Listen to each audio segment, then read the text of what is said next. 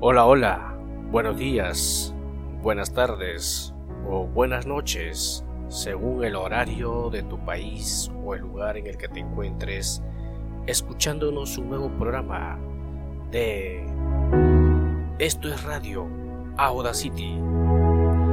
El día de hoy vamos a mencionar unos temas muy importantes que nos concierne a todos. La contaminación ambiental basado en transporte sustentable con el medio ambiente. Bienvenidos una vez más.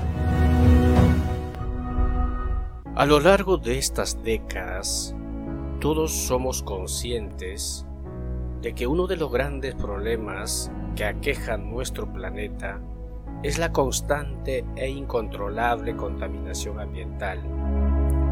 Por supuesto que nos duele ver cómo el planeta sufre ante nuestros ojos y nosotros sentimos la impotencia de no poder hacer nada realmente significante al respecto.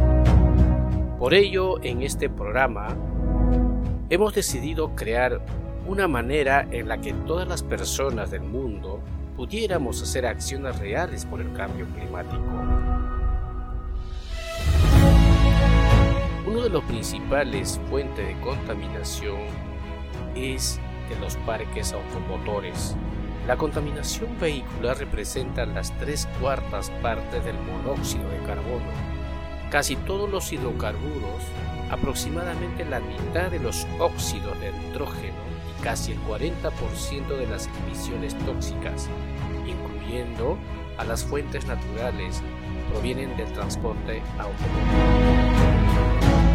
Los efectos de la contaminación ambiental sobre el ser humano y sobre los seres vivos son devastadores.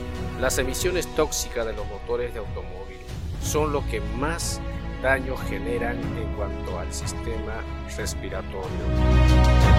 A esto se suma la falta de un sistema vial rápido y moderno, la escasa cantidad de árboles y parques que oxigenen la ciudad.